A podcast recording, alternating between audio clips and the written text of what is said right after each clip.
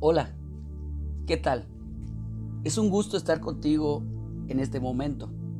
Quiero hablarte una palabra que te va a bendecir. Quiero hablarte de fallar. Claro, de fallar, pastor. Por supuesto. Cuando nosotros vivimos en la gracia del Señor, nosotros podemos fallar. Y te digo algo, Dios no te está enviando a que falles. Ni yo te estoy diciendo ve y falla. Pero como humanos, siempre que intentamos hacer algo, por lo regular, las primeras veces fallamos. Y se vale. Porque nuestro Dios no es un Dios que está esperando castigarnos ni llevarnos al juicio eterno. No. Él quiere que aprendamos a vivir una vida santa. Y en la santidad, fallar es parte del proceso.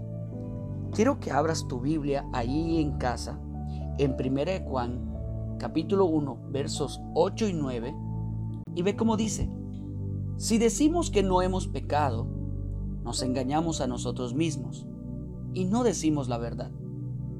Pero si reconocemos ante Dios que hemos pecado, podemos estar seguros de que Él, que es justo, nos perdonará y nos limpiará de toda maldad. ¡Wow! ¿Qué quiere decir esto? Que a través de la gracia de nuestro Señor Jesucristo, nosotros podemos estar de pie a pesar de que hayamos fallado. Quizás cometiste un pecado. No te preocupes, no lo escondas. Esconderlo va a agravar las cosas porque el pecado escondido tiende a crecer pero el pecado confesado y perdonado tiende a desaparecer de nuestras vidas. Ayer aprendimos que una iglesia que juzga es una iglesia en desgracia. Hoy quiero decirte que un pecado que no se confiesa también es desgracia. Tenemos la ventaja. Dios es justo y es perdonador.